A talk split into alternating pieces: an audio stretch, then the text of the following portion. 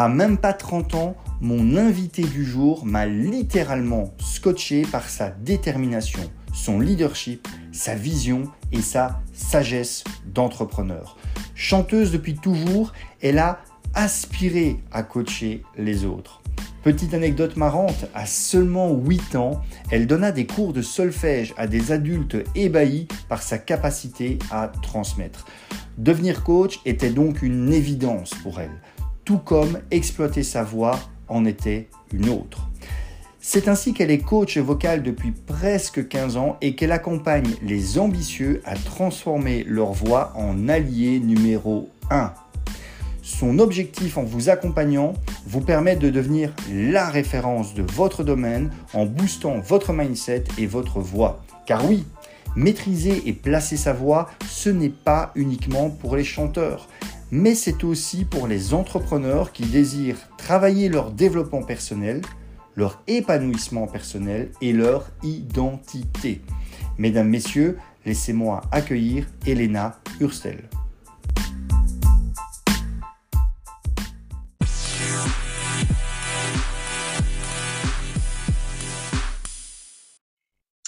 Bonjour Elena. Hello, comment ça va? Eh bien, écoute, très bien. Alors, un peu en pression, je t'avoue, parce qu'enregistrer un podcast avec une spécialiste de la voix, c'est un, challenge, une pression malgré tout. Ouais, je comprends donc, voilà, donc la pression, mais euh, t'en fais pas. Je suis pas là pour euh, te scanner, t'analyser. c'est pas ah, le du jour. C'est pas l'objet du jour, mais, mais peut-être que par déformation professionnelle, tu, tu viendras peut-être à déjà relever mon accent belge. Il paraît que j'en ai un petit quand même, malgré tout, mais euh, un petit peu. Ouais, ouais, ouais, un petit peu. On en reparlera d'ailleurs un petit peu des, des, accents, certainement. Tiens, je vais, je vais le noter pour être certain de ne pas, pas, pas, oublier d'en parler.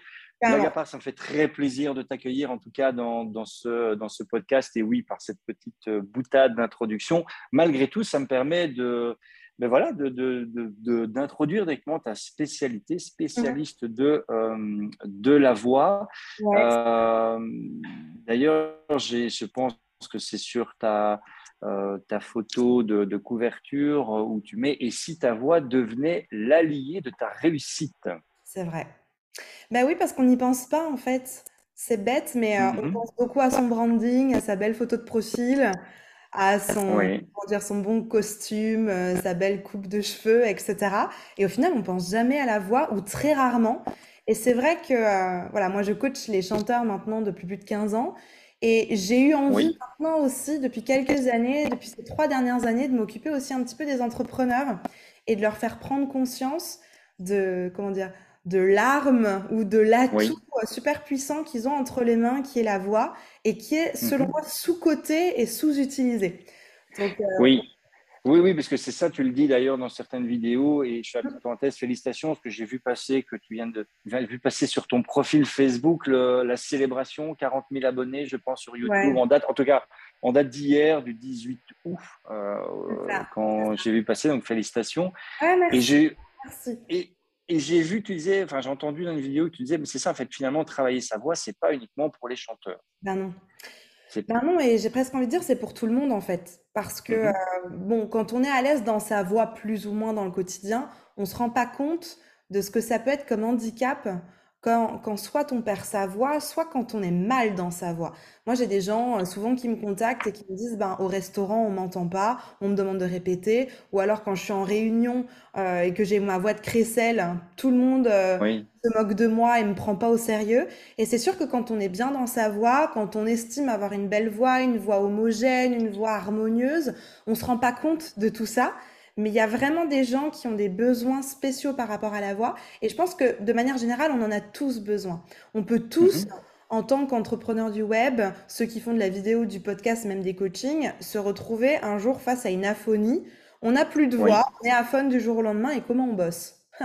Et bien là, ça vachement Donc je pense que la voix, c'est vraiment un outil qu'il faut prendre en, en conscience dans sa, dans sa, stratégie digitale, de manière générale pour les entrepreneurs, parce que c'est vraiment un, un outil mhm. qui, peut, euh, qui peut déclencher énormément de, euh, de bienfaits, d'émotions, euh, de ventes, plein de choses dans le business en fait, et que selon moi on sous-estime un petit peu. Donc, euh, Oui, et c'est vrai que c'est vrai, c'est intéressant ce que tu dis, quand quelque part, c'est vrai qu'en tant qu'entrepreneur, on va le branding d'une manière consciente ou inconsciente, on va le travailler, comme tu dis, que ce soit par sa manière de, de, s'habiller, par les choses que l'on va publier, visuelles, les choses visuelles que l'on va publier.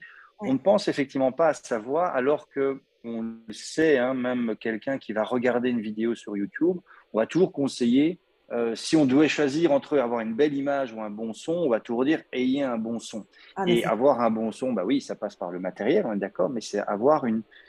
Alors, alors j'allais dire c'est avoir une belle voix, mais finalement, c'est. Euh, je le disais tout à l'heure un peu en rigolant, l'accent, bon, on y reviendra après, mais c'est quoi finalement avoir une belle voix? Euh, Est-ce qu'il y a des caractéristiques, des, voilà, des choses un petit peu sur lesquelles on peut s'appuyer pour dire j'ai une belle voix? Ouais, c'est super intéressant comme question parce que figure-toi, tu parlais de YouTube euh, juste avant. Moi, je suis toute neuve hein, sur YouTube. Je démarre mon aventure YouTube, ça fait un an et demi. Ah, 40 000 et tu démarres. Bah écoute, euh, Ouais, ouais. Bon, après, Mais ça montre aussi quelque part l'intérêt. Ouais. j'ai pas chômé, hein, j'ai pas chômé. J'ai plus de 400 eh vidéos. Donc euh, voilà, je, veux dire, on n'a rien sans rien dans la vie. Hein. Oui, voilà, c'est ça. Il y a du taf. C'est ça, il y a du boulot pour tout. Hein. Faut pas, voilà, il y, a rien qui arrive par, euh, par miracle. Hein. Mais, euh, mais voilà, moi, dans mon expérience de YouTube par rapport aux, personnes qui sont intéressées par la voix, dis-toi que ce qui revient le plus souvent, justement, c'est comment avoir une belle voix. Autant pour les chanteurs que pour les personnes qui veulent parler. Comment est-ce que je pourrais avoir une belle voix? J'ai l'impression qu'il y a beaucoup de gens qui souffrent de ça, qui, euh, soit on leur a dit qu'ils n'avaient pas une belle voix, soit quand ils s'entendent tu sais, sur le répondeur ou sur des podcasts. Je ne sais pas comment toi tu fais ça. Est-ce que tu arrives à t'entendre, t'écouter sur des podcasts? Je, viens de noter ça quand ils s'entendent parce que c'est vrai que c'est un peu en lien avec la, question que je vais te poser juste avant, comment les, caractéristiques d'une belle voix. Parce que voilà, si je prends mon cas particulier, là maintenant on se parle, j'ai un peu le sentiment, allez, je, vais être euh, un peu chauvin, j'ai un peu le sentiment que j'ai une belle voix. Mm-hmm. Me réécouter, hmm, c'est un petit peu. Je, c'est compliqué. Hein. Transparent, je ne me réécoute quasiment jamais, que ce soit quand je fais des vidéos, etc. Euh, je te donne une petite anecdote. Avant, je faisais plus sur YouTube. Maintenant, je suis plus sur Facebook pour mes vidéos. Mais quand ah. je publiais mes vidéos sur YouTube, de temps en temps, mon fils, euh, il regardait le GSM, il dit Ah, gars, papa, c'est une vidéo de papa. Je dis Non, mais coupe ça, coupe ça. J'arrivais pas alors ni à me revoir, ni à me réentendre. Ouais, mm. C'est. Euh, ouais, je comprends. Assez. Euh, c'est très général. Hein. C'est très général. Enfin je, veux dire, euh, je ne me fais pas euh, toutes mes 400 vidéos tous les jours en me disant je suis incroyable. Hein. Donc euh, voilà, je veux dire, il y a un juste milieu. Bien sûr que je peux me regarder, que je suis fière quand je vois mes mm-hmm. vidéos, que j'aime le timbre de ma voix et que je le travaille pour dégager et pour, comment dire, enrichir encore plus ma voix. Mais si on revient à la question de comment avoir une belle voix et qu'est-ce que c'est une belle voix, ben, en fait, je pense que c'est quelque chose. Alors, autant on pourrait le qualifier techniquement et autant c'est quand même quelque chose de très subjectif. Je vais te prendre un parallèle avec la pâtisserie, par exemple, et que tu me dises, bah, c'est quoi une bonne éclair? En fait, il va y avoir des éléments de base hein, qu'on va devoir mettre mhm. dedans pour faire une bonne pâtisserie. C'est sûr que si tu mets du sel dedans, bah, elle sera pas bonne, ton éclair. Maintenant, euh, on a chacun des goûts différents et on a tous des, des attaches ou des feelings avec des mhm. voix et des personnalités qui sont différentes. Donc ça se trouve, si je reprends l'exemple de mon éclair, eh ben, tu as la pâtisserie du centre-ville qui est très traditionnelle, qui fait les mêmes éclairs depuis 200 ans. Ben, toi, tu aimes bien celle-là parce qu'ils utilisent du chocolat noir qui vient de je ne sais où. Tu aimes bien ça. Et si ça se trouve, ben, Marilyn, qu'on va demander dans la rue, qu'est-ce qu'elle préfère Elle va préférer euh, la pâtisserie euh, de, à côté de l'autoroute, hein, je dis n'importe quoi, parce que le chocolat, il est plutôt sucré. Ou tu vas avoir quelqu'un d'autre qui préfère parce que le glaçage est plus épais, etc., etc. Par contre, les règles de base de la pâtisserie sont respectées chez tout le monde. Et personne va dire ah bah moi j'aime euh, la, l'éclair salé et celle qui a un goût j'en sais rien de champignons quoi. Enfin, c'est trop bizarre. Donc Évidemment que de manière générale, on a des ingrédients dans une voix qui sont essentiels, des choses qu'on doit mhm. mettre en place, euh, comment dire, pour, pour, euh, pour bien placer sa voix, on va dire ça comme ça. Mais ensuite, le beau, selon moi, c'est quelque chose de très subjectif, comme le bon, en fait. Euh, D'accord, oui. Tu vas dans une galerie d'art, tu n'aimeras pas toutes les œuvres, ou tu, enfin, on a tous des goûts qui sont différents. Des sensibilités qui seront différentes. Exactement. Et je mhm. trouve que c'est très sain. Et en fait, selon moi, euh, je ne sais pas si ça a déjà été ton cas, mais on a beau voir une photo de quelqu'un, et je trouve qu'en ce moment, bah, avec les entrepreneurs, c'est un peu tous les mêmes photos, avec euh, la chemise blanche, les bras croisés, le sourire ultra bright, et puis euh, j'aide ma à faire bidule. Non mais, tu, vois, on, a un petit peu tous les mêmes codes. Et moi, je trouve que la voix, c'est un élément de différenciation. Parce que, au final, quand tu rencontres quelqu'un avec sa voix, ben, tu te fais tout de suite l'idée de la personnalité de la personne. Alors que sur une photo, c'est beaucoup plus difficile de le faire. Tout à fait. C'est aussi la différence entre quelque part la, la, vidéo et la photo. Quand tu vois une vidéo de quelqu'un, tu vas le voir s'animer, tu vas voir la posture, euh, tu vas voir. l'entendre. Exactement, tu vas l'entendre avec la voix, tu vas voir euh, mm-hmm. la gestuelle, etc. Et donc, ça va être beaucoup plus, comment dire, tu vas beaucoup plus matcher avec la personnalité et la sensibilité de la personne. Mais euh, en fait, selon moi, du coup, c'est là que c'est intéressant. C'est là que c'est intéressant et c'est pour ça qu'on dit euh, aux entrepreneurs, faites du podcast et faites de la vidéo parce qu'il y a quelque chose qui se crée. Bah ouais, mais qu'est-ce qui se crée? C'est le lien émotionnel avec la voix. Tout à fait, oui. Mhm. Et en fait, selon moi, une belle voix, en fait, on s'en fiche parce que tu vas avoir la belle voix du prospect idéal. Ton prospect idéal va se reconnaître dans ta voix, va aimer ta voix, va se sentir en sécurité avec ta voix et finalement va être convaincu par ta voix. Alors bien sûr, il y a des leviers aussi à activer pour booster un petit peu stats, si je peux dire ça comme ça. Mais oui, plus d'avoir une belle voix parce que euh, vouloir à tout prix une belle voix que tout le monde va aimer, ça vient chercher dans quelque chose qui est j'ai besoin de reconnaissance, j'ai besoin qu'on m'aime et que tout le monde me valide. Oui, ça. En fait, finalement, avoir une belle voix, c'est peut-être déjà commencer, et je reviens sur ce que tu disais tout à l'heure, être, c'est être bien dans sa voix, mais donc c'est-à-dire personnellement, finalement. C'est déjà euh, se dire, ça, c'est ma voix. OK, comme tu dis, on peut travailler sur certains éléments, que ce soit peut-être de prononciation, l'accent, on y reviendra après, mais euh, peut-être des éléments, oui, de, puissance ou de, placement, peut-être de, choses, mais la première chose, c'est de dire, OK, je suis bien dans ma voix. Et ah. donc, à partir du moment où je suis bien dans ma voix, ça va se ressentir certainement par la personne qui va m'écouter, qui va m'entendre en tout cas. Complètement, parce que en fait, je pense que l'erreur de, beaucoup d'entrepreneurs que, j'entends beaucoup sur YouTube ou euh, en, vidéo, Reels ou euh, enfin un petit peu partout sur les supports audio, c'est qu'ils essayent de, faire une voix qui ne leur ressemble pas, en fait. Ça leur ressemble pas du tout. Ils essayent justement de, de, booster un espèce de fake charisme en en mettant des caisses. Et donc, du coup, ben, on perd en authenticité. Et pour moi, une belle voix, c'est authentique. C'est une voix où tu n'as pas besoin d'en faire des caisses pour que euh, on connecte avec toi. Parce que finalement, un prospect, c'est quoi aujourd'hui? C'est pas quelqu'un qui va être impressionné par une grande voix, qui va faire comme ça et ma méthode ou je sais pas quoi. Enfin, ça fait un peu ringis, quoi. Tu vois, ça fait un peu, venez acheter mon poisson. Et je pense qu'aujourd'hui, là où on en est dans le web entrepreneuriat, ça fonctionne plus, que les gens sont en quête d'authenticité, de rapports euh, humains qui sont vraiment vrais et que ben ça passe notamment par la voix. Donc effectivement, pour moi, une belle voix, c'est déjà se sentir bien avec soi parce que ça va évidemment rejaillir dans sa voix, c'est être authentique et ensuite maîtriser des éléments de technique vocale, tels que tu le disais tout à l'heure, ben, être capable, si on schématise avec une formulation que tout le monde connaît, être capable de placer sa voix. Donc de maîtriser bien sa respiration, par exemple, de pouvoir varier le timbre de sa voix, d'avoir une bonne élocution, euh, de pouvoir euh, varier son vocabulaire, de pouvoir avoir un, comment dire, des variations vocales pour que euh, ben, la personne ne s'endorme pas avec une voix monotone. Parce que si tu parles tout le temps pendant 45 minutes, ça ne va pas le faire. Vite embêtant. ah ben, complètement, tu vois. Donc voilà, c'est toutes ces petites subtilités qui vont faire une grande différence en fait et qui vont apporter du charisme. Et souvent, on le prend à l'envers. C'est-à-dire, je veux une voix charismatique, je vais en mettre des caisses dans le en fait. Travaille du détail, un petit peu de dentelle, soit authentique, et puis ça va faire le job. Oui, oui. Alors, charisme, émotion, c'est vrai que ce sont des choses qui sont importantes et que l'on peut facilement faire, euh, faire passer par, euh, par la voix. Et, je rebondis sur ce côté euh, pour les entrepreneurs qui écoutent et qui disent, mais finalement, à quoi ça peut me servir peut-être dans le quotidien de bien placer ma voix? Moi, je sais que personnellement, bah, c'est comme ça d'ailleurs qu'on est entré en contact hein, euh, Facebook et puis un contact via Messenger. J'essaye le plus vite possible de passer sur l'audio sur Messenger. Parce que, euh, pour rebondir sur ce que tu disais tout à l'heure, là, il y a quelque chose d'humain, d'authentique. Il y a une connexion qui se fait. Ça passe ou ça passe pas, mais en tout cas, il y a une connexion qui se fait beaucoup plus que quand on passe par, euh, par l'écrit. Et c'est vrai que peut-être être à l'aise dans, dans, sa voix ou se sentir à l'aise à l'idée de faire un, audio, même si de temps en temps on déraille ou même si de temps en temps on, voilà, moi ça m'arrive, je prépare pas mes audios, donc je peux arriver à bafouiller un petit peu, mais j'essaye au maximum de dire allez, tant pis, j'y vais de façon naturelle.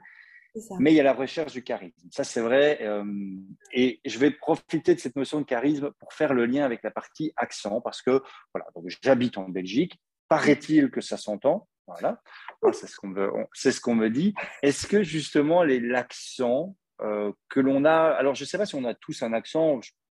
enfin voilà, mais est-ce que le fait d'avoir un accent plus ou moins prononcé peut justement casser un peu ce, euh, ce, charisme que l'on pourrait que l'on peut avoir avec la voix? Est-ce qu'il faut essayer de le faire partir cet accent? Eh bien, écoute, je sais, je, sais pas s'il faut essayer de le faire partir, hein, parce que justement, je pense que si on reste sur cette, cette notion d'authenticité, euh, enlever l'accent, ça voudrait dire, comment dire, euh, rentrer dans un espèce de cadre et de moule de euh, l'entrepreneur 2.0 parfait, euh, qui s'est super bien rasé, qui s'est levé à 5 heures du mat et qui a déjà lu 10 euh, livres de dev perso le matin en faisant son jogging. Enfin, c'est bon quoi. En fait, selon moi, il y, a deux choses. Il y a, bien sûr, il faut chercher à s'améliorer, à travailler sur soi, à, comment dire, corriger les mhm. choses qui nous dérangent. Je pense que c'est important. Mais il faut pas non plus, selon moi, gommer le trait qui fait qui nous sommes. Parce que on, a, oui. on a tous comment dire, on a tous des forces et, des, choses qui sont très chouettes, qui nous caractérisent. Et je pense que gommer les traits, c'est un peu comme le Botox, quoi. Enfin, selon moi, pourquoi pas euh, corriger deux, trois trucs, mais n'en abuse pas parce qu'après, tu vas ressembler à plus rien. Et c'est dommage que tu vas, tu vas, comment dire, tu, vas perdre de qui tu es à l'intérieur. Et je pense que mmh moi, je suis vachement attirée justement par euh, les maladresses, par les vocaux qui sont justement euh, pas hyper bien euh, articulé ou enfin tu vois parce que sinon ça fait ça fait trop marketing en fait. Ça fait oui oui oui. Mmh et, et, moi je trouve que euh, ce qui me ce qui me comment dire ce qui me plaît le plus évidemment bah, c'est d'avoir quelqu'un d'assuré mais quelqu'un d'authentique et quelqu'un que ben c'est pas grave il se reprend dans sa phrase il se reprend dans sa phrase. Enfin je veux dire c'est ok. Il a un accent bah il a un accent. Alors bien sûr si avait un accent à couper au couteau je dirais bon euh, là peut-être ok c'est un peu caricatural tu risques de te fermer des portes et de perdre en sérieux donc ok. Mais je trouve qu'à ton niveau pour avoir déjà entendu des Belges parler avec un accent beaucoup plus prononcé je trouve que ça va. Franchement moi je toi, euh, j'en ferai pas une affaire d'État, j'en ferai pas un complexe énorme, bien au contraire. D'accord. Bah, écoute, merci. Hein, c'est déjà une première chose parce que c'est vrai qu'alors, il y a cette notion, finalement, euh, et, je, ça va me permettre de faire un peu la, transition pour aller un peu plus vers justement ce que tu proposes euh, à tes clients. Ouais. Il y a cette notion, finalement, quelque part, de savoir euh, à quel moment il y a peut-être besoin, alors moi peut-être de travailler sur mon accent ou de travailler sur ma prononciation. Donc il y a un petit peu cet auto-bilan à faire. Toi, je vois que c'est une des choses que tu proposes. J'avais noté, noté, bilan vocal. Euh, est-ce que quelque part, ça, ça peut être intéressant déjà pour tout le monde de se dire, bah, allez, ok, je vais commencer déjà par faire ce bilan vocal. Pour, c'est quoi le bilan vocal? C'est peut-être mettre justement le doigt sur euh, les petites choses qui seraient intéressantes de retravailler C'est la première chose que tu proposes aux personnes qui viennent vers toi? Ouais, alors de manière générale, je pense que les personnes qui viennent vers moi ont une bonne conscience de ce qui se passe, pour être très honnête. Ah oui. Et je pense qu'en fait, euh, les personnes qui viennent juste pour vérifier euh, que la manche n'est pas trop longue ou que euh, c'est du 36 à la place du 34, je suis pas sûre que ça soit les personnes qui ont vraiment besoin de travailler. Tu vois, c'est juste accessoire.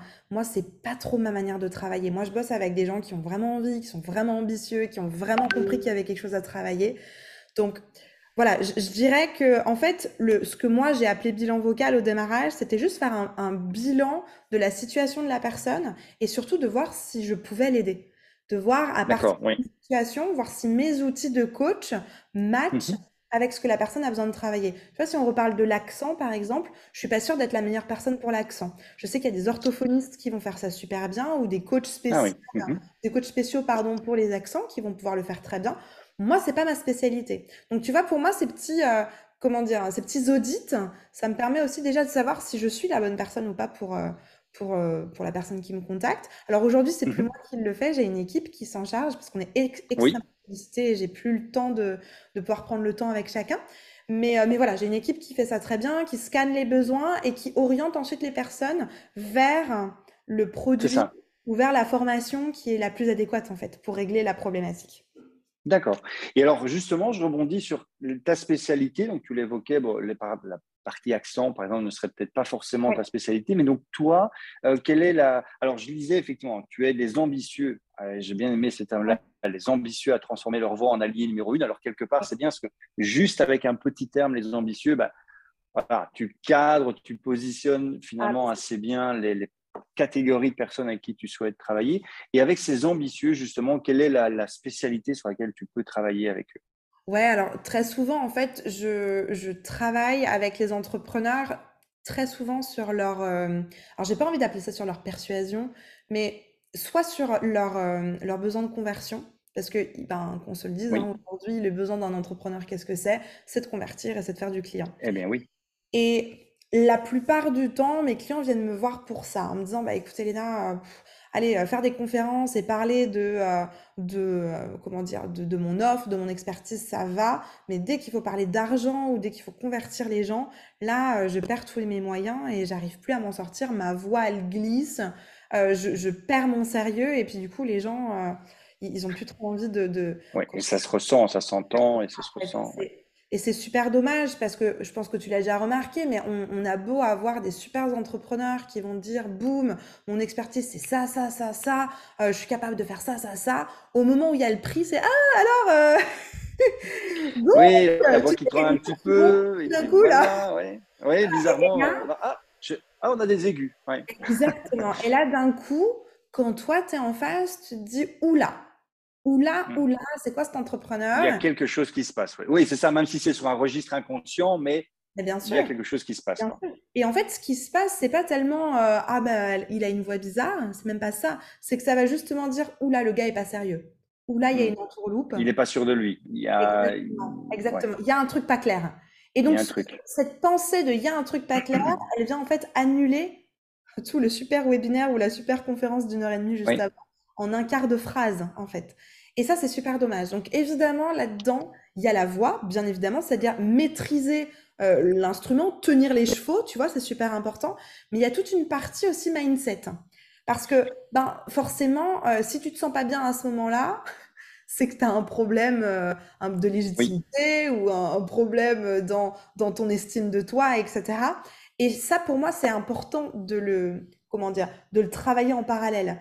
Parce que ça fait partie du job. C'est pas juste, ah bah ok, pour éviter que ta voix, enfin, pour éviter que ta voix aille dans les aigus, tu vas faire ça, ça, ça. Non, c'est pas que ça. Ou que pour bien maîtriser euh, ta respiration, tes silences, tu fais ça, ça, ça.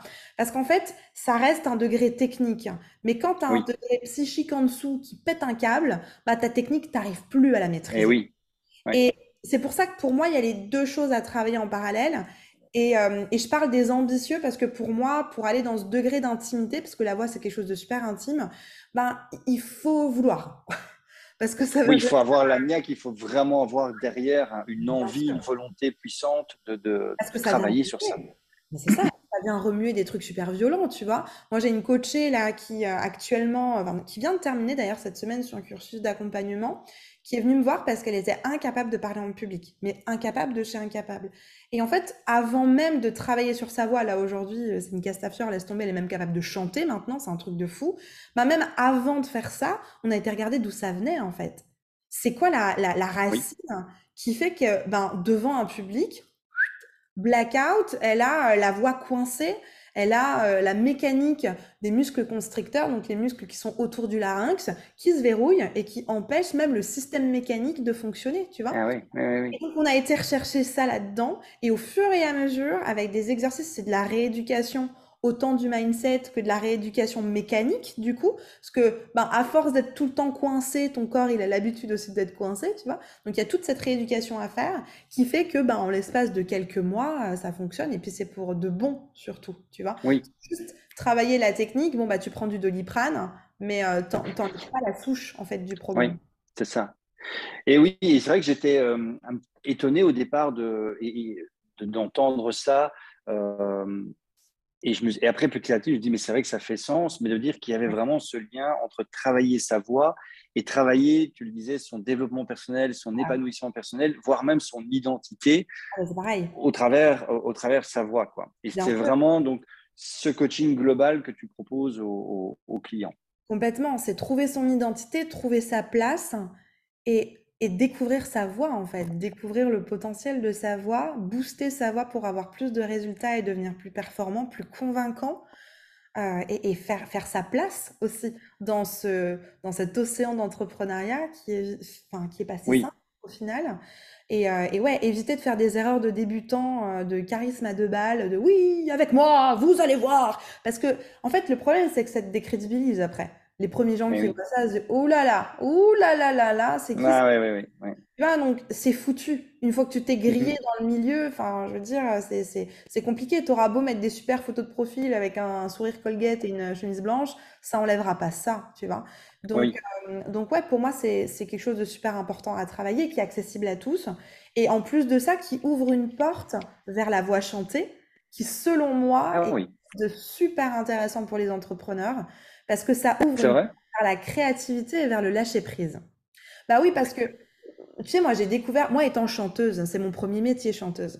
Ben, mmh en fait, j'ai jamais pris conscience de la puissance du karaoké. Moi, j'ai jamais été dans un karaoké. Moi, j'aime chanter. Voilà, j'ai chanté sur des scènes devant euh, des millions de personnes. Donc, j'ai jamais eu ce besoin d'aller au karaoké. Et puis, euh, il y a pas longtemps, j'ai fait une masterclass à Paris pour des chanteurs. Et donc, je les ai accompagnés au karaoké parce que je trouvais ça chouette qu'on puisse chanter tous ensemble. Et j'ai vu la ferveur autour de ce truc. Et je me suis dit, mais c'est dingue, parce que c'est vraiment un moment de lâcher prise où tu vas chanter sous le vent de Céline Dion. Tu t'en fiches de faire des fausses notes, mais ça te fait juste du bien. C'est une espèce d'exutoire où tu as passé une semaine avec tes chiffres, avec tes conversions, avec ton taux d'ouverture email, t'en as ras la casquette. Et là, tu vas juste te libérer, chanter un truc qui te fait du bien. Et je pense qu'en fait, le fait de travailler un petit peu sur sa voix parlée, t'ouvre une espèce de passerelle vers, mais en fait, c'est possible de travailler ma voix chantée parce que, bah, en fait, c'est les mêmes techniques. Mais en fait, du coup, j'ai placé ma voix parlée, mais en fait, j'ai chanté. Mais en fait, la prochaine fois au karaoké, je vais faire un truc de ouf. Tu vois, et, et c'est fou parce que ça ouvre cette petite porte du mystique de la voix chantée, de The Voice, de c'est que des trucs de. Enfin, comment dire C'est que des talents extraordinaires, un truc que, que tu as au biberon quand tu es jeune. Et puis moi, on m'a donné le mauvais biberon, quoi. Donc, moi, je trouve ça génial parce que ça ouvre une porte vers l'art, euh, vers la musique, vers la créativité, vers le lâcher prise, vers un. Vers le lâcher, oui, oui, oui. Qui manque, je pense, dans le monde entrepreneurial. Tu vois Ah oui. Mais avec, pour euh, continuer sur cette voix chantée, avec quand même la différence, c'est qu'en plus de placer, enfin, il y a la notion de chanter juste. Est-ce que c'est deux choses? Est-ce que finalement placer sa voix, c'est chanter juste? Est-ce que c'est quand même deux choses différentes? Bien sûr. En fait, c'est maîtriser l'instrument. Et quand tu maîtrises l'instrument, quand tu sais quel bouton appuyer pour avoir tel résultat, tu sonnes pas faux en fait. La plupart des gens que j'ai rencontrés qui chantaient faux, ben, c'était parce qu'ils maîtrisaient pas leur voix. Tu vois, c'est la même chose avec une voiture, je fais que des accidents. Bah mais est-ce que tu sais la conduire? Ah bah non, je sais pas la conduire. Ah bah d'accord. Le jour où tu sais conduire la voiture, tu sais maîtriser, tu sais euh, calculer ta trajectoire, et donc du coup, c'est juste, tu vois? Donc c'est euh, c'est juste de la technique, que de la technique vocale. D'accord. Euh, très bien. Alors, on va revenir. Tu disais tout à l'heure, je l'ai noté, je dis, euh, alors, pour les, personnes qui connaissent, parce que c'est vrai qu'ici, comme je le disais, c'est en format podcast, donc justement, il y aura quand même, aussi, il y aura quand même ta photo euh, sur la, couverture du, podcast. tu sens, on ne demande pas l'âge normalement, enfin, mais relativement jeune, tu parlais de 15 ans, ça fait 15 ans que tu coaches des personnes. Ouais. Waouh, c'est euh, c'est énorme. Alors, tu as commencé comment? Alors, tu parlais de chanteuse, tu as commencé plutôt euh, ta carrière, je dirais, en tant que chanteuse, et puis c'est là que tu as après évolué vers le côté coaching? En fait, j'ai fait les deux en parallèle, mais je pense que le coaching a toujours pris une place beaucoup plus importante pour moi parce que c'est ma passion, ma vraie passion. J'aime chanter, ça me fait du bien, de temps en temps, je me lâche, je fais un petit Céline Dion, là, euh, all by myself, voilà, boum, boum, boum, après une journée, pareil, hein. Aussi, j'ai les mêmes problématiques en tant qu'entrepreneur, tu as une journée un peu compliquée, deux, trois clients un peu euh, difficiles à gérer, bah tu chantes un petit truc, euh, c'est un peu comme le sport, quoi. Ça te t'évacue un truc, ça te fait super du bien. Plutôt que d'aller crier dans la forêt, tu chantes un petit All by Myself et puis ça va mieux. oui, oui, oui. Ah mais voilà, moi j'ai toujours eu cette volonté de vouloir aider les autres. Je sais pas pourquoi. Je pense que ça fait profondément partie de ma personnalité et, euh, et c'est devenu ensuite une mission de vie. Mais j'ai commencé très très jeune à vouloir aider les autres, mais avec les choses que je maîtrisais et que je, je venais à, à peine d'apprendre. Tu vois, j'ai commencé le conservatoire en cursus horaire aménagé, donc c'est un peu comme sport-études. Tu as moitié l'école, moitié le oui. Et donc j'ai commencé mon cursus à l'âge de 7 ans. Et euh, donc juste au CP, en fait, j'ai fait les examens au CP, au CE1, j'étais au conservatoire. Et en fait, je, je commençais à peine les cours de solfège. Et j'ai ma maman qui est directrice de résidence hôtelière. Et donc, dans ces mmh résidences hôtelières, il y avait des étudiants. Et euh, moi, étant fille unique avec une maman qui travaille beaucoup, je me disais tout le temps, bah, qu'est-ce que je pourrais faire? Tout le temps dans la créativité, à chercher les choses que je pourrais faire. Parce que bon, moi, jouer aux poupées, euh, ça allait cinq minutes, tu vois. Et en fait, à ce moment-là, j'étais en bas dans le bureau avec la personne de l'accueil. Et je dis à la personne de l'accueil, mais est-ce que tu penses que je pourrais proposer des cours de solfège? Puis elle me regarde, j'avais 8 ans à l'époque, puis elle me regarde, elle me dit, bah, ah, ben j'aimerais bien proposer des cours de solfège. Je lui dis, t'as un paperboard? Elle me dit, bah oui. Dis, ok, mais écoute, euh, je vais prendre le salon là de la résidence et puis euh, je vais proposer demain soir à 18h un cours de solfège aux étudiants et puis on se mettra dans le salon. Bon, il y avait évidemment des caméras de surveillance, enfin c'était c'était sécurisé. Et donc, du haut de mes 8 ans, j'ai pris le paperboard, j'ai marqué demain, cours de solfège, euh, de 18h à 19h, pour les débutants, inscrivez-vous ici. Et ce qui a été super drôle, c'est que bah, du coup, les étudiants se sont inscrits, pensant, je sais pas moi, avoir une personne d'une trentaine d'années. Oui, bah oui, c'est ça. Euh, voir une vieille prof de solfège euh, grisonnante. Avec les lunettes, les cheveux gris, les lunettes. Et la flûte qui sort de la sacoche. Et puis, et puis là, il y a une petite bichette de 8 ans qui s'appelle Elena qui arrive dans le salon. Puis alors, tout le monde pense que j'arrive là pour jouer ou pour passer le temps, tu vois. Puis je m'installe et je dis pas bonjour, c'est moi qui vais vous apprendre le solfège aujourd'hui. Et je me rappellerai toujours de la tête de, ces personnes qui étaient là en mode. Hein Hein je sais pas si tu imagines la scène, quoi. Ils mode, ah oui, j'imagine, oui. Et quoi ce délire, quoi, tu vois? Et puis du coup, ça a commencé comme ça. Ils ont vu que je me suis pas démontée, qu'on a commencé à apprendre des rythmes, de la rythmique, qu'on a commencé à apprendre à lire les notes, etc. Et puis ils sont revenus. Ils sont revenus la semaine d'après. C'est comme ça que j'ai donné mes premiers cours ou mes premiers coachings. Et puis ensuite, euh, c'est développé. Euh, enfin, j'ai commencé à faire de la chorale, à chanter en groupe, et là, je me suis dit, waouh, j'ai envie de faire de la chorale moi aussi et de devenir chef de chœur. Et donc, à l'âge de 12 ans, j'ai ouvert une petite chorale d'enfants et j'ai commencé à, coacher euh, tous les dimanches dans, dans, le cadre de mon église. J'avais euh, voilà les, les enfants, tu sais, pendant, pendant les célébrations des adultes, tu as euh, la garderie des enfants, ben, moi j'avais décidé de faire une activité chorale. Et donc, du coup, je ah prenais les enfants et je les faisais chanter le dimanche matin pendant la célébration. Voilà. Et puis, oui, euh, donc, euh, ouais, j'ai commencé comme ça. Et, euh, vraiment ancré, effectivement. Ah ouais, j'avais, j'avais envie de faire ça. Puis je me documentais beaucoup. je, regardais les coachs, comment, comment il fallait faire. Enfin, j'étais au conservatoire, je enfin, j'étais en mimétisme avec tous mes profs, je buvais tout ce qu'ils faisaient parce que ça me passionnait et que je, je voulais mmh faire ça, quoi. Et puis voilà, puis après, Juste après mon bac, j'ai ouvert mon auto-entreprise et puis euh, c'est parti. Euh, ah oui, donc tu, n'as, euh, tu fais partie de ces personnes qui n'ont jamais connu le salariat. Jamais. jamais, jamais. Et donc, tu as démarré juste. Donc, oui, après le bac, donc 17-18 ans. Quoi, enfin, quand tu as été majeur, finalement, tu étais venu. Et, et, donc, au départ, tu me disais que c'était plutôt coach vocal donc pour les chanteurs, c'est ça? Oui, c'est ça. À la base. Et, et, et à quel moment tu t'es dit, ah, mais tiens, finalement, il y a un autre public qui pourrait aussi être intéressé par mon coaching? Eh bien, quand je me suis fait solliciter par ce public, en fait. Ah oui, d'accord. je, je, savais même, en fait, je pensais même pas, avec mes outils de coach vocal pour chanteurs, je pensais même pas pouvoir être capable de les aider, en fait, parce que pour moi, tu sais, j'avais un esprit très logique. Enfin, moi, je suis quelqu'un de très cartésien, très logique. Pour moi, j'avais une boîte de chanteurs. Ben, et, pour moi, ma boîte de voix parlée euh, entrepreneur, elle était vide. Alors qu'en fait, non, c'est la même. C'est exactement les mêmes outils. C'est ça. Et, en fait, comme pour moi, elle était vide, j'aurais jamais à cette époque-là euh, osé démarcher des gens pour, pour leur proposer mes services. Et en fait, ces gens-là sont venus à moi. J'ai euh, des, des, participants, par exemple, tu sais, des conférences euh, TEDx qui sont venus me voir. ah oui. Voilà, mhm. j'ai une conférence à préparer, euh, je me sens pas hyper à l'aise dans ma voix, est-ce que tu peux m'aider? Ensuite, c'était des, des, entrepreneurs pour la télé qui sont venus me voir. Voilà, je passe sur BFM la semaine prochaine, j'aurais besoin que tu m'aides aussi à placer ma voix, etc. Ensuite, des animateurs télé de la région, tu vois, qui venaient me demander, bah là, j'ai mon JT, je, je, je, perds un peu ma voix, est-ce que tu pourrais m'aider?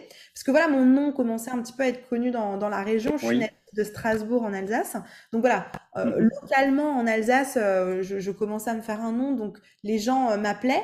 Et c'est comme ça, en fait, que je me suis dit, mais tiens, est-ce qu'il y, a quelque chose Exactement. Est-ce qu'il n'y a pas un public finalement qui aurait besoin de moi? Est-ce qu'il n'y a pas un public duquel je ne me suis pas vraiment occupée? Et du coup, ben voilà, est venue comme ça l'envie de m'occuper de plus en plus des entrepreneurs en fait. D'accord. Et donc ça, c'était plus ou moins vers quelle année? C'était il y a en fait, ça a commencé, je dirais, un tout petit peu avant le Covid, je dirais 2018, début 2019. Et puis, euh, ben après, euh, ce qui s'est passé, c'est que donc moi, j'avais développé mon entreprise localement, euh, ma petite auto-entreprise, hein, de, mes ça, oui. de mes 18 ans à mes 25, du coup, juste avant, juste avant le Covid. Et puis, ben, tout s'est arrêté du jour au lendemain parce que je, je ne faisais que du présentiel, puis moi, j'étais pas hyper connectée, etc. Et puis, ben, le confinement m'a obligé à revoir euh, mon, système d'entreprise. Et puis, ben, je me suis totalement digitalisée, en fait, pendant ce, pendant ce Covid. Et du coup, je me suis aussi beaucoup plus intéressée à ces entrepreneurs du web que finalement, je ne connaissais pas. Cet univers du web, euh, voilà, comme, comme je te le disais tout à l'heure par rapport à YouTube, j'ai lancé ma chaîne en février 2021. Alors j'ai appris, j'apprends ce métier un peu sur le tas depuis février 2021. Et donc je commence aussi un peu à, à, comprendre les besoins, à rencontrer euh, des entrepreneurs du web et à, découvrir tout cet univers de la vidéo, du podcast, euh, de, de, voilà, de, de, tous ces besoins qui sont autour du web, qui, qui sont quand même neufs au final, parce que c'est quelque chose voilà, ça fait peut-être 10 ans, mais c'est pas, c'est pas, ça, oui, oui, métier. Mm. Mais alors, c'est fou parce que, alors, comme tu dis, c'est voilà, énormément de boulot pour faire toutes ces vidéos, etc., etc. Mais ça a été extrêmement vite, quand même, malgré tout, parce que, ouais, bon, comme tu dis, le début du Covid, c'était hier, quelque part. Euh, tu as eu quand même, du coup, une, une croissance à ce niveau-là assez, assez rapide, assez importante. Donc, aujourd'hui, ça veut dire que euh, en dehors d'être coach, tu te considères plus entrepreneur qu'avant euh, ou tu te considérais déjà full entrepreneur avant, euh, avant ce, switch, on va dire? En fait, j'ai toujours, c'est drôle parce que quand j'étais quand j'étais au lycée, je, mon cœur balançait entre deux carrières. Mon cœur balançait mhm. entre devenir chef de projet marketing dans une grande boîte de com, ou enfin, tu vois, ce, univers un peu du business, ça m'attirait vachement. Et en même temps, j'aimais tellement la musique et j'aimais tellement coacher les gens que je me suis dit, bah non, en fait, j'ai envie de faire ça, donc euh, je, tant pis pour euh, ces ambitions business. Euh, je vais rester dans ma petite musique, je vais faire mes petits concerts, voilà. Et en fait, si tu veux, pendant toutes ces, ces premières années d'entrepreneuriat, bien sûr que j'étais entrepreneur, mais j'ai pas développé cette casquette vraiment d'entrepreneur et de chef d'entreprise et de business parce que je pensais que c'était pas compatible en fait. Moi, je faisais mon chemin, j'essayais de décrocher des contrats un peu à droite et à gauche, un peu comme un saltimbanque et comme une chanteuse, tu vois. Et voilà. J'essayais de, de, maintenir et de faire vivoter mon entreprise, mais il n'y avait rien de vraiment construit, il n'y avait pas de stratégie, il n'y avait rien. Et quand même, ça fonctionnait parce que j'avais pas de problème pour trouver des clients, ça fonctionnait. Mais voilà, mon ambition, c'était juste, ben voilà, de enfin j'avais quand même de l'ambition hein, de coacher un peu enfin je coachais un peu partout dans le monde. Enfin j'ai fait des super choses hein, je je minimise pas ce que j'ai fait mais il n'y avait pas de comment dire il y avait pas de moteur euh, business derrière. Oui. Et en fait de basculer dans le web quelque part ça m'a obligé à prendre tout de suite une casquette de vrai entrepreneur si je peux dire et à dire bon ben là en fait il faut tout recommencer à zéro il euh, faut changer de structure il euh, faut redémarrer une nouvelle machine. Et là je pense que du coup euh, de revoir une stratégie parce qu'il fallait tout recommencer à zéro sur le web, ça m'a quelque part forcé à mettre les bottes de l'entrepreneur et les bottes de la chef d'entreprise que quelque part j'avais un peu dans le placard. Et figure-toi que ça me plaît vachement en fait parce que euh, finalement, mmh. euh, je, l'ai dit en souriant il y a quelques mois, mais je me dis, mais en fait, mes aspirations que j'avais au lycée de, soit d'un côté être dans le business, soit d'être dans la musique, ben finalement aujourd'hui je peux faire les deux et, c'est eh ça beaucoup. Alors avec un, avec une bonne balance évidemment, mais euh, enfin voilà, je, je, suis super contente aujourd'hui de pouvoir être chef d'entreprise, d'avoir euh, une dizaine de collaborateurs avec moi à gérer, euh, d'avoir. Ah ben oui, oui, oui. Ben forcément, tu sais quand tu te développes, ben tu as besoin d'aide. Et moi j'ai envie de rester dans ma zone de génie.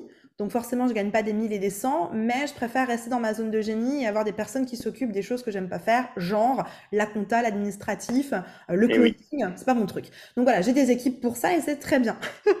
Donc, Oui, donc oui, voilà, oui. j'ai préféré, euh, comment dire, déléguer et rester dans ma zone de génie et garder la vision de mon entreprise que de m'épuiser à faire des tâches que j'avais plus envie de faire en fait. Voilà pourquoi euh, Mais c'est extrêmement puissant ce que tu livres là parce que c'est euh, c'est un, un fondamental que tout le monde devrait avoir à l'esprit. Et c'est vrai que si à un moment donné, on veut avoir ce switch, cette expansion, passer, allez, on, et c'est pas péjoratif quand je dis prestataire de service ou, ou, ou simplement coach, de vous, c'est pas, euh, c'est pas réducteur ou péjoratif quand je dis ça, mais c'est vrai que si à un moment donné, on se dit, OK, moi, je veux vraiment. euh, euh, voilà, euh, m'étendre, je veux vraiment pouvoir aider un maximum de personnes, il faut absolument passer par ce switch quelque part identitaire et comme tu dis maintenant, mettre sa casquette de chef d'entreprise et se dire dans quoi j'excelle vraiment et qui en plus me plaît et quelles sont toutes les choses qui, qui- voilà, que je fais aujourd'hui mais que je peux, euh, que je peux déléguer. Mais c'est un switch qui est quelquefois compliqué à faire. Alors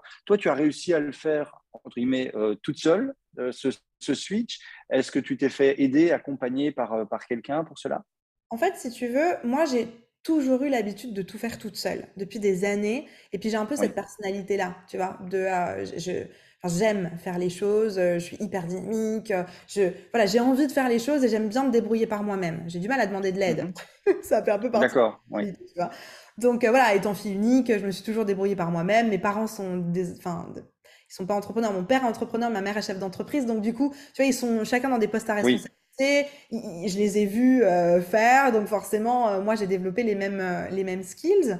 Et en fait, ce qui s'est passé, c'est que au bout d'un moment, au bout de, de allez, la rentrée l'année dernière, au bout d'octobre, bah, en fait, j'étais vachement dépassée. J'arrivais plus à tout gérer moi-même. J'ai essayé oui, de mhm, coller, mais bon, euh, de faire une vidéo par jour, euh, de faire des coachings, de gérer la compta, de gérer les closings, de gérer les, euh, les, les formulaires que je recevais de demandes de coaching, de répondre aux commentaires, d'animer un groupe Facebook. Enfin, au bout d'un moment, j'ai pété un câble. J'ai dit non, mais euh, c'est plus eh possible. oui, Et en fait, euh, la première personne, en fait, j'ai- à ce moment-là, j'ai juste dit, OK, c'est quoi le truc vraiment urgent qui va me rapporter du cash et que je peux plus faire parce que même pour moi, c'est trop difficile.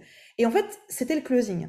Parce que j'adorais être avec les gens au téléphone parce que ça me faisait beaucoup de bien. J'avais des gens qui me disaient, oh là là, ta chaîne YouTube, c'est incroyable.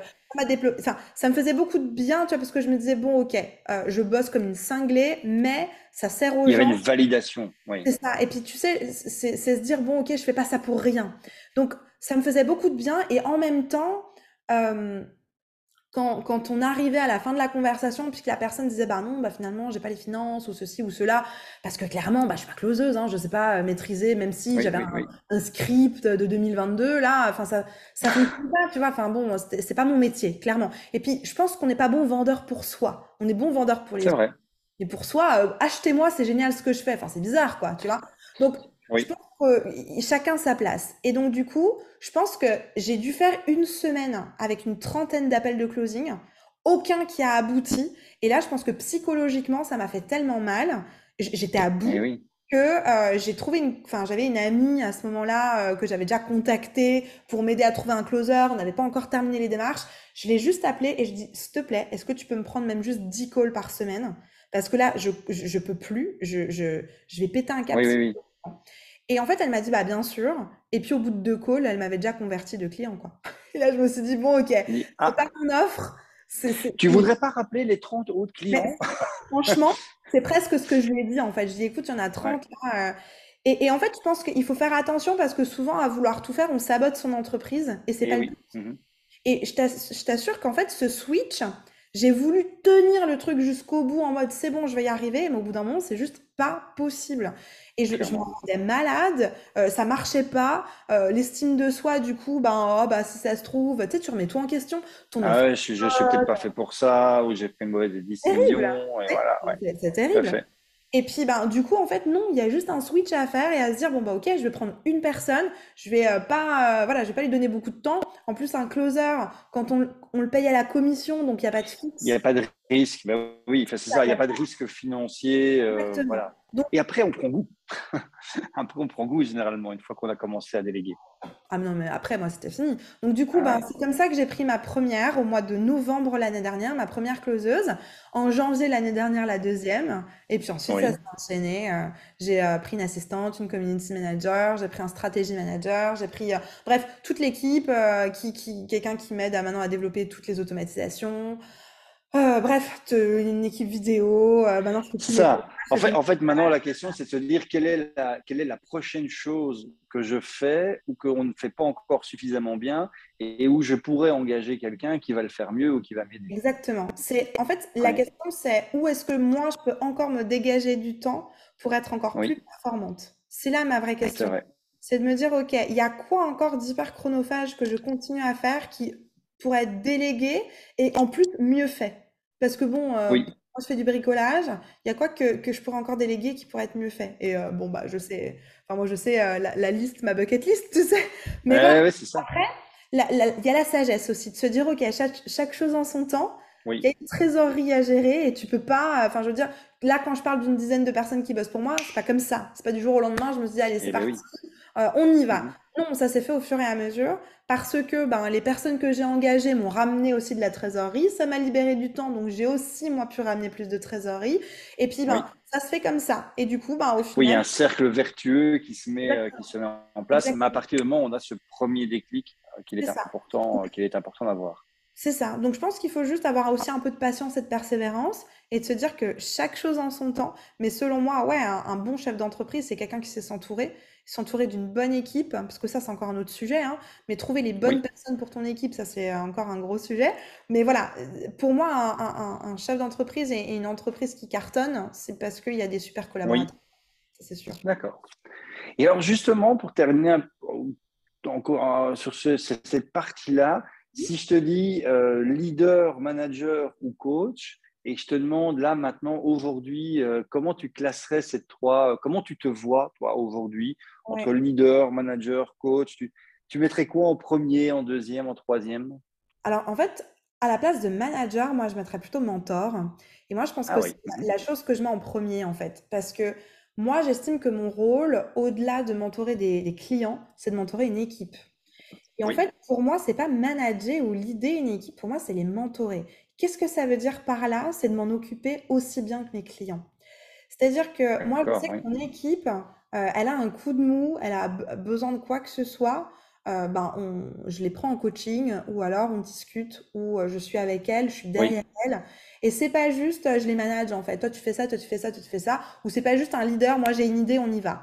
Pour moi, c'est pas que ça, un d'entreprise. Enfin, en tout cas, moi, dans ma culture d'entreprise, j'aime être ce mentor pour eux de, euh, ben, bien sûr, je vous montre la voie et j'ai une vision et je suis un leader. Euh, bien sûr, je dois vous manager, quoique je pense que très prochainement, j'aurai aussi quelqu'un qui va m'aider à, à ah ça parce que je suis pas sûre que ce soit notre rôle à nous de manager. c'est vrai. Tu vois? Euh, et évidemment que je suis coach parce que ça reste mon essence, mais pour moi, le, mentor, il englobe un peu tout ça, tu vois. Et moi, ça fait partie de ma culture d'entreprise. J'aime énormément remercier mes équipes, être là pour elles, si elles ont besoin de quoi que ce soit, être, me rendre disponible. Tu vois pour moi, c'est euh, une entreprise qui va bien, c'est une équipe qui va bien. Et des clients qui vont bien, c'est une équipe qui va bien. Parce que finalement, bien sûr que moi, je prends soin de mes clients, mais mon équipe aussi. Mes closeuses prennent tout le temps euh, des nouvelles euh, de, euh, de mes clients, etc. Pareil pour mon assistante qui va tout le temps leur demander comment ça va. Mais comment ça se fait C'est une culture d'entreprise parce que moi, je vais les voir aussi. Parce que moi, je leur demande comment ça va. Parce que moi, je leur demande si elles ont besoin de quelque chose. Parce que moi, je les remercie. Tu vois, je pense que c'est une culture qui part, alors j'aime pas dire d'en haut, mais malheureusement, il faut quand même qu'il y ait une tête de proue. C'est comme ça que ça fonctionne. Il faut oui, clairement, il faut, comme tu dis, qu'il y ait une, impulsion. Je, j'utiliserais peut-être même voilà, plus le mot impulsion que direction. Il faut qu'il y ait une impulsion qui soit, qui, soit, qui soit faite par quelqu'un. Et après, ça se, cette impulsion, elle va se nourrir par les intentions que les gens de toute l'équipe mettent. Et, clairement, que ce soit toi ou les autres personnes. Mais c'est très, très, très. Tu sais qu'il y a euh, il y a, on t'a probablement déjà dit, mais il y a énormément de sagesse dans ta manière de. Donc, tu as j'ai bien 25 ans, 26 ans? 28 28, ah tu vois, je t'ai rajeuni un peu. Mais donc, il y a énormément de sagesse dans ta manière de, voir les choses. Et c'est pour ça que je te posais la question, est-ce que, c'est, est-ce que finalement tu l'as fait toute seule? Est-ce que tu t'es fait accompagner? Parce qu'il y a euh, beaucoup de personnes euh, beaucoup plus âgées, donc normalement plus sages, euh, qui n'ont pas forcément cette, cette sagesse et cette intelligence émotionnelle de voir que je suis entièrement d'accord avec ce que tu dis.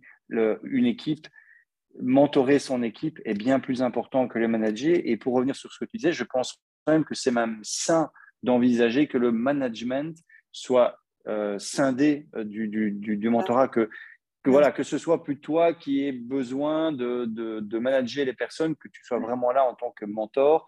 c'est très certainement ce que ton équipe actuelle et ta future équipe a besoin. Et, et, que ton entreprise a besoin. C'est ça. Euh, donc, oui, non, c'est vraiment très, très, très puissant. Pense que ça, ça rejoint finalement euh, ben, juste mon identité et qui je suis. Moi, j'aime prendre soin des gens, en fait, tu vois. Et je pense que c'est pour ça que j'ai aimé tout de suite faire du coaching depuis toute petite. Parce que bien sûr, j'aime transmettre, mais j'aime prendre soin. Moi, ça me fait trop plaisir euh, de, de, de, transmettre le peu que je sais de mon expertise aux gens et de voir que ça leur fait du bien, de voir que ça les élève, mmh de voir que ça les que ça les instruit, euh, je mets des gros guillemets là-dessus, mais tu sais que ça, ça, leur apprend quelque chose. Mais finalement, pour moi, c'est prendre soin des gens. Et je pense que finalement, ça, ça reste. Euh, alors, j'ai des valeurs d'entreprise qui sont l'excellence, la valorisation, ça va dedans du coup, et, euh, et le et quoi? Et l'efficacité, pardon, l'efficacité, la valorisation et l'excellence, c'est des valeurs d'entreprise. Mais pour moi, ça va dans la valorisation, de valoriser les gens, d'en prendre soin, et, de les considérer, tu vois. Et, et, je pense que, euh, ouais, je pense que, je sais pas si c'est quelque chose que j'ai appris, certainement que j'ai été inspirée par certaines personnes, mais je pense qu'on a tous aussi, en tant que leader et en tant que mentor, des valeurs qui, nous, qui sont propres à notre identité. Et il y a plein de choses que j'ai pas. Tu vois, il y a plein de choses où euh, je suis hyper bordélique, euh, je, je, les timings, c'est la galère pour moi je suis pas hyper organisée toujours et heureusement j'ai des personnes qui me cadrent. Eh ben oui, voilà. Enfin, tu vois, je, veux dire, on a tous des, des challenges, des zones où euh, ben, on, doit faire super gaffe parce que si on veut que l'entreprise reste bien carrée, ben, il faut qu'on puisse se manager là-dedans. Moi, j'ai une phobie administrative, par exemple, c'est hyper dur pour moi l'administratif. Donc, je suis bien contente d'avoir carrément une équipe administrative qui s'occupe de ça, de, de deux, trois personnes, tu vois. Et, euh, et à côté de moi de, de, faire ce que je sais faire et de faire ce que j'aime faire. Et je pense que c'est la meilleure leçon pour un entrepreneur. Enlevez-vous euh, les trucs euh, qui, qui, que vous aimez pas parce que c'est pas la peine. Ça vous met une charge mentale, ça vous met de la pression, c'est pas utile. Et restez dans ce que vous aimez faire et ce que vous savez bien faire, quoi. C'est important. Oui. C'est tout à fait ça. C'est enlever les choses que l'on fait actuellement, mais voilà, qu'on ne sait pas forcément faire et que quelqu'un d'autre fera mieux que nous, c'est aussi s'enlever parce que parfois, il y a, ça aussi. Euh, moi, ce que j'appelle un peu les, tâches euh, refuges, c'est-à-dire les, tâches un petit peu inutiles qu'on pourrait déléguer, voire même complètement abandonner, mais on les garde et donc on a une. Ça, ça nous donne quelque part une raison de dire Ah oui, mais j'ai pas le temps de m'occuper de ça, parce que je regarde tous les petits trucs là que je dois faire. Et donc, on va se réfugier dans tous les petits trucs qui, mis bout à bout, prennent des heures qui n'apporte aucune valeur, mais qui quelque part nous, voilà, nous met au refuge de ne pas devoir s'occuper peut-être de choses plus importantes, de choses plus, euh, quelquefois plus douloureuses aussi, mais, euh, mais sur lesquelles il faut s'attarder si on veut faire évoluer son, son entreprise. Ah bah, et, hum, et là, tu vois, il n'y a personne. Enfin, c'est là que c'est difficile la position de chef d'entreprise parce que tu n'as personne qui viendra te mettre des coups de pied aux fesses en fait pour faire ce genre de choses. C'est-à-dire que toi, quand tu es chef d'entreprise et que, j'en sais rien, euh, ta comptable, elle t'a pas rendu le bilan. Bon, bah, tu lui dis, euh, écoute, euh, je sais pas moi, Ludivine, tu déconnes, quoi. Là, il est où le, il est où le truc? Donc, elle sait qu'elle a quelque part quelqu'un derrière elle. En tant que chef d'entreprise, il n'y a personne derrière toi. Il n'y a personne qui va, tu vois, venir, venir te demander des comptes. Donc, je pense que c'est ça qui est difficile et ça demande une autodiscipline de fou. Oui. De se dire, bah, en fait, non, je te laisse pas le choix, quoi. Tu le fais parce que euh, maintenant, il faut que ça avance. Et, ça, je pense que c'est vraiment une compétence à développer chez les entrepreneurs, chez les chefs d'entreprise, qui est l'autodiscipline, parce que ben ouais, personne va venir derrière toi te demander des comptes. quoi. C'est ça. Et développer cette autodiscipline demande ben, malgré tout du temps, de la, du temps de cerveau aussi disponible. Et, pour ça, c'est clair que voilà, se déléguer, passer des, choses à, d'autres personnes, s'entourer de personnes qui font les choses mieux, euh, mieux que nous, permet d'avoir justement cette, cette, liberté de temps et d'esprit qui, à un moment donné, peut dire, voilà, permet de voir clair sur un certain nombre de choses et peut-être des directions qu'on a prises qui ne sont pas les bonnes, voilà, prises qui ne sont pas les bonnes et sur lesquelles il faut, il faut travailler. C'est ça, et je pense qu'il ne faut pas avoir peur des temps de pause. Je pense que c'est un peu le mot interdit dans l'entrepreneuriat, les pauses, les vacances, les jours fériés. Oui. Les mots dans Les jours où on ne fait rien. C'est ça. J'en parle beaucoup avec mon mentor de, de, ça. ça c'est les mots interdits, quoi. Et en fait, non, c'est OK. Et moi, je pense que tu sais, peut-être qu'il y a des entrepreneurs qui vont nous écouter et qui se disent Oh là là, mais moi, euh, je ne peux pas prendre d'équipe, c'est trop tôt, etc.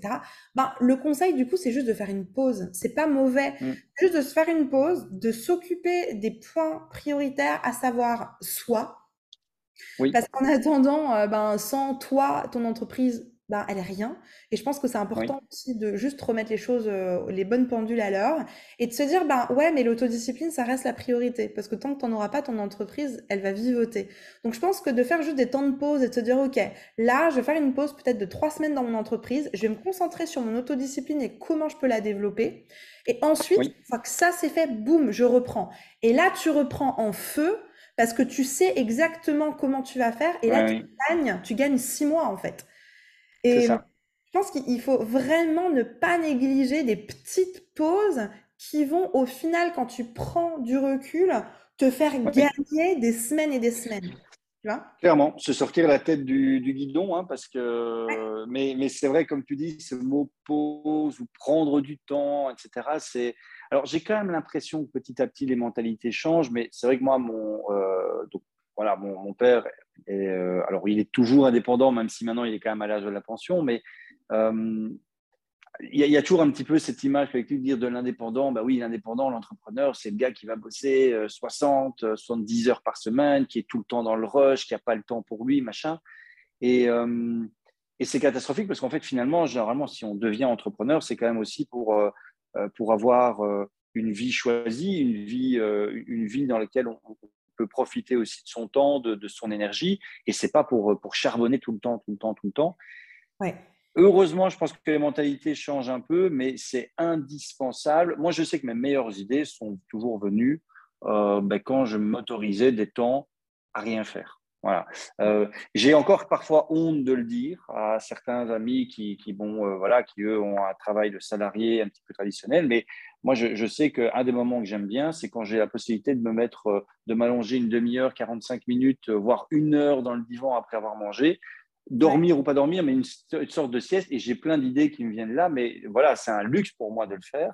J'ai énormément d'idées qui me viennent dans ce genre de, dans ce genre de moment. Ouais, ça, c'est clair. C'est important de se connaître et de savoir de quoi on a besoin. Je veux dire, si tu as besoin de ça, bah, tant mieux, fais-le. Et, et c'est, comme tu dis, c'est un luxe, mais c'est un luxe aussi qu'on paye dans, quelque part dans le fait de prendre des risques. Hein.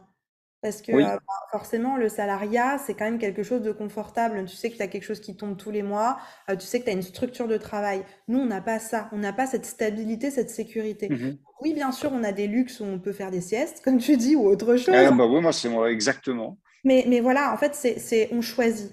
On choisit. C'est soit la sécurité, soit le luxe de faire des petites choses. Mais on ne peut pas avoir le beurre et, l'argent du beurre et, et, tout et compagnie.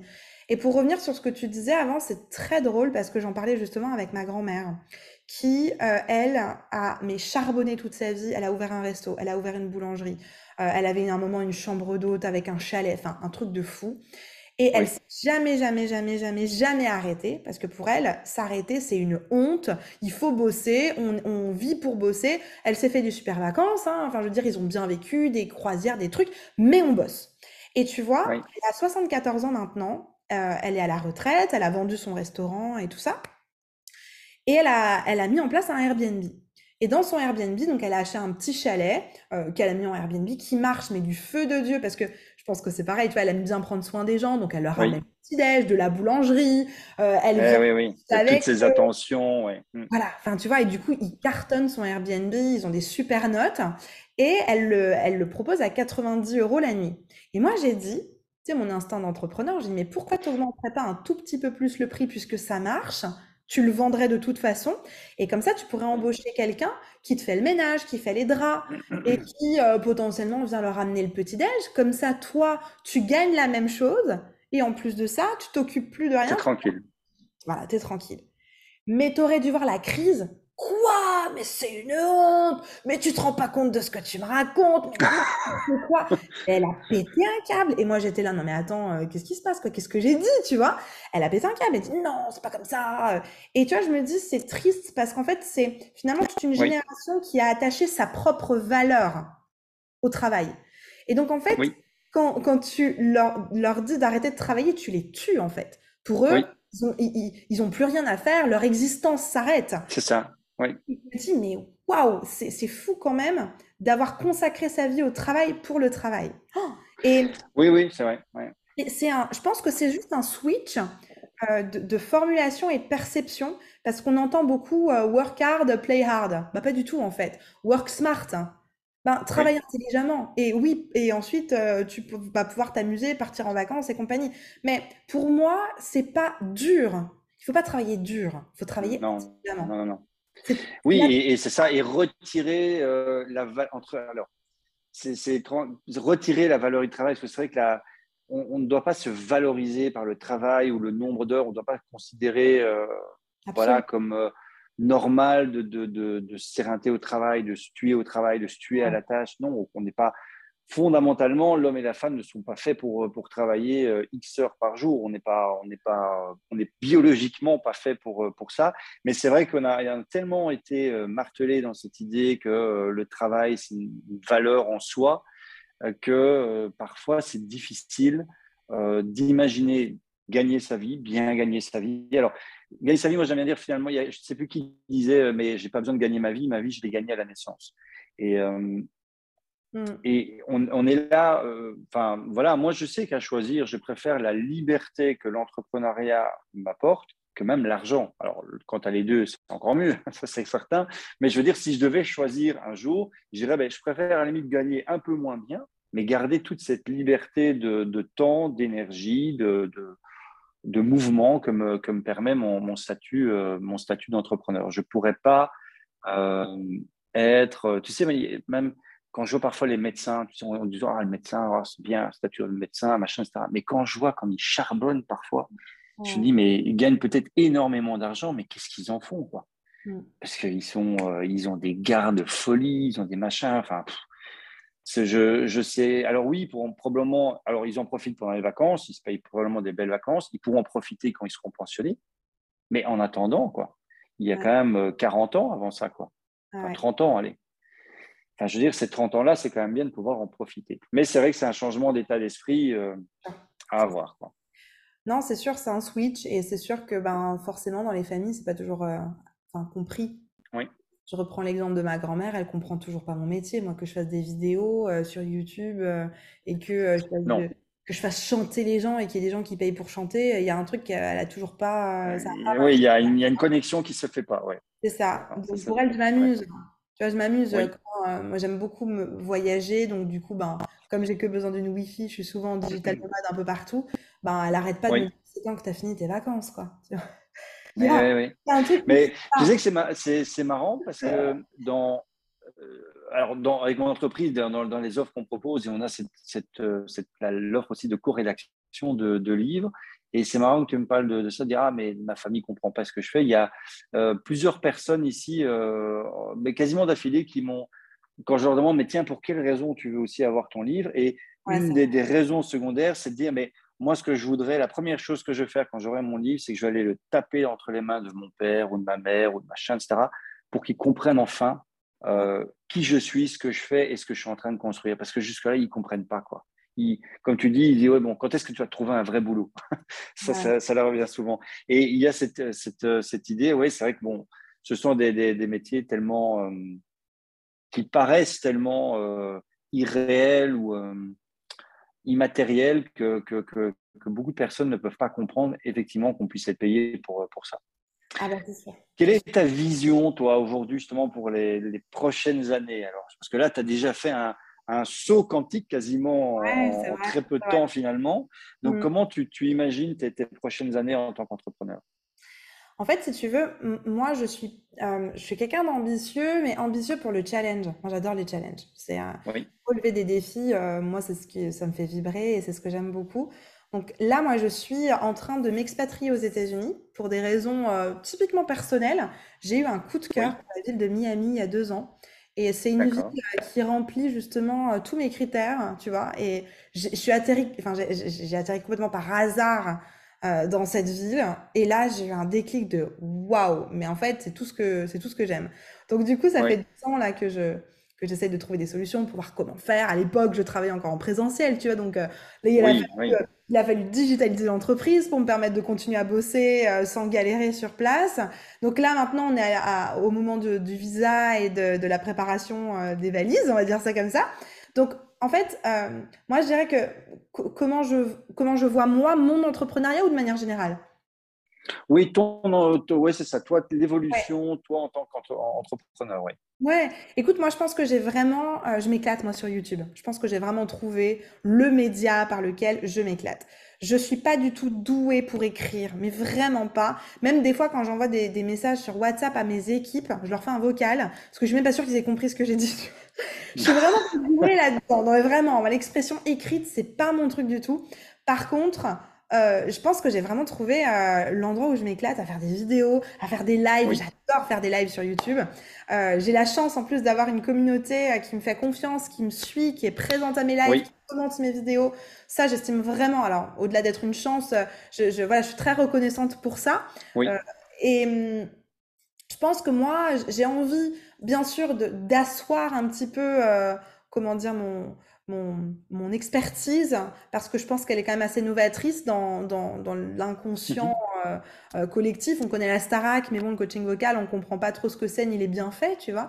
Donc je pense que j'ai envie de continuer cette chaîne et de développer aussi un petit peu sur Instagram pour montrer aux gens c'est quoi la voix, c'est quoi l'intérêt de la voix, pourquoi on doit l'utiliser. Donc de développer tout ça en français et évidemment ben, de commencer à faire mon petit bonhomme de chemin euh, aux US, de commencer à coacher là parce que ça, ça reste un de mes rêves voilà, c'est le, le bah, j'ai pas un rêve américain, mais euh, j'ai toujours aimé, euh, en fait, j'ai toujours aimé le brassage de culture. Et pour moi, l'anglais me permet en fait de pouvoir faire du coaching avec des gens partout dans le monde. Alors évidemment, oui. eux parlent aussi anglais, mais je trouve que euh, d'avoir étudié l'anglais, de savoir parler pas trop mal anglais, puis moi j'ai passé un diplôme international à Copenhague en anglais de coach vocal, donc maintenant je peux, D'accord, oui, oui. je suis ouverte au monde, on va dire ça comme ça, pour le coaching. Donc c'est sûr que pour moi, les, États-Unis, bizarrement, je trouve que c'est un peu le point central quand on veut se développer un peu partout. C'est vrai que c'est un de mes rêves de, pouvoir euh, développer, euh, développer ce, cet art de la voix, ce, à l'international finalement, pas uniquement sur le marché francophone. Ouais, moi je pense que le, marché francophone en a vraiment besoin parce que euh, les, retours que j'ai souvent des, personnes dans les commentaires, ça ah mais punaise t'étais où? Parce qu'il y a souvent pas de réponse en fait et je sais pas, peut-être que j'amène les choses avec une pédagogie différente qui parle aux gens. Donc je pense que euh, ce que j'apporte, j'aimerais aussi le développer évidemment en français, continuer de le faire parce que j'ai l'impression qu'il y a un vrai mm-hmm. besoin. Mais évidemment, après, ben, pourquoi pas le développer à l'international? Ça, carrément, c'est c'est euh, quelque chose que j'aimerais faire pour l'ouverture d'esprit, parce que j'aime rencontrer des gens différents, j'aime me confronter à de nouvelles cultures, et euh, ouais, ça, ça m'intéresserait beaucoup. Top. Et pour terminer, pour les, allez, on est, on, est dans cette deuxième partie de l'année 2022. Qu'est-ce qu'on pourrait te souhaiter justement pour ces derniers mois de l'année 2022 Écoute, euh, me souhaite... qu'est-ce qu'on peut me souhaiter? Ben, c'est une très bonne question. Euh, qu'est-ce qu'on peut me souhaiter? Je dirais peut-être, ben, je parlais de mon expatriation, je pense euh, que, les choses euh, se, déroulent dans le bon sens. Normalement, c'est under control. Hein. Normalement, c'est OK, mais je dirais qu'il y a, il y a, cette grosse marche-là qui comporte énormément de défis parce qu'obtenir un visa, c'est pas si facile que ça. Donc, il y a cette, ce grand défi-là qui, qui s'amorce pour cette rentrée. Et ben, ouais, me me souhaiter peut-être de, garder euh, toujours ce, cette énergie et cette, cette envie de, continuer à aider les autres et à, et à répandre euh, mon expertise. Parce que je pense qu'un des dangers qu'on peut avoir aussi en tant qu'entrepreneur, c'est la, la, fatigue ou la lassitude. Et euh, je pense mm-hmm. que ce que j'aimerais qu'on me souhaite, c'est justement de... ouais, perdre un petit peu ce feu sacré. C'est ça. Alors, même si je pense je touche du bois, hein, mais je pense pas que ça m'arrivera. Mais je, voilà, c'est ça que j'ai envie de, de garder au-delà de la réussite, tout ça, tout ça. Bon, ça, euh, mhm. ça dépend de la stratégie qu'on met en place, tu vois. Donc non, je pense pas de, de garder cette ligne directrice pour aider les autres et pour, pour ouais, défendre et communiquer mon expertise qui, jusqu'à présent, a fait vachement de bien. Quoi. Donc voilà. Eh bien, écoute, Elina, je, je dirais c'est tout ce que je te souhaite, bien entendu, et je suis convaincu que ce sera le cas parce qu'en tout cas, ça se, ça se voit et ça s'entend. Alors, on dira, c'est effectivement normal pour une cause vocale, mais ça s'entend tu as cet enthousiasme, cet enthousiasme, je vais y arriver, cette énergie, cette, euh, cette envie. Donc voilà, c'est tout, tout, tout le bien que l'on te souhaite. Je te remercie en tout cas beaucoup pour, pour ce temps euh, accordé et pour ces magnifiques échanges. Je te souhaite une excellente journée. Alors oui, je fais le petit détail. Je mets toujours un lien, donc du coup, pour euh, en dessous des, des podcasts. Alors j'ai vu, toi, un lien Linktree avec euh, différents liens derrière. Est-ce que c'est celui-là que tu souhaites que je partage euh, je, pense que tu peux mettre mon lien YouTube, c'est plus simple. Ah ben, c'est voilà, magnifique. Comme ça, il y aura des, des abonnés supplémentaires. Super, nickel. Merci beaucoup en tout cas. Merci à toi. Passe une excellente journée. Ciao. Merci. Ciao, ciao.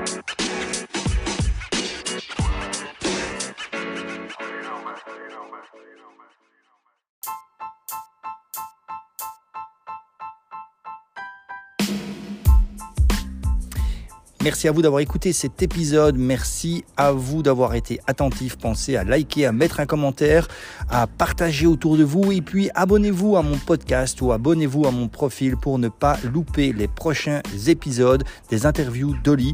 Les interviews d'Oli, c'est une interview d'entrepreneur, leader, inspirant chaque semaine. À très bientôt.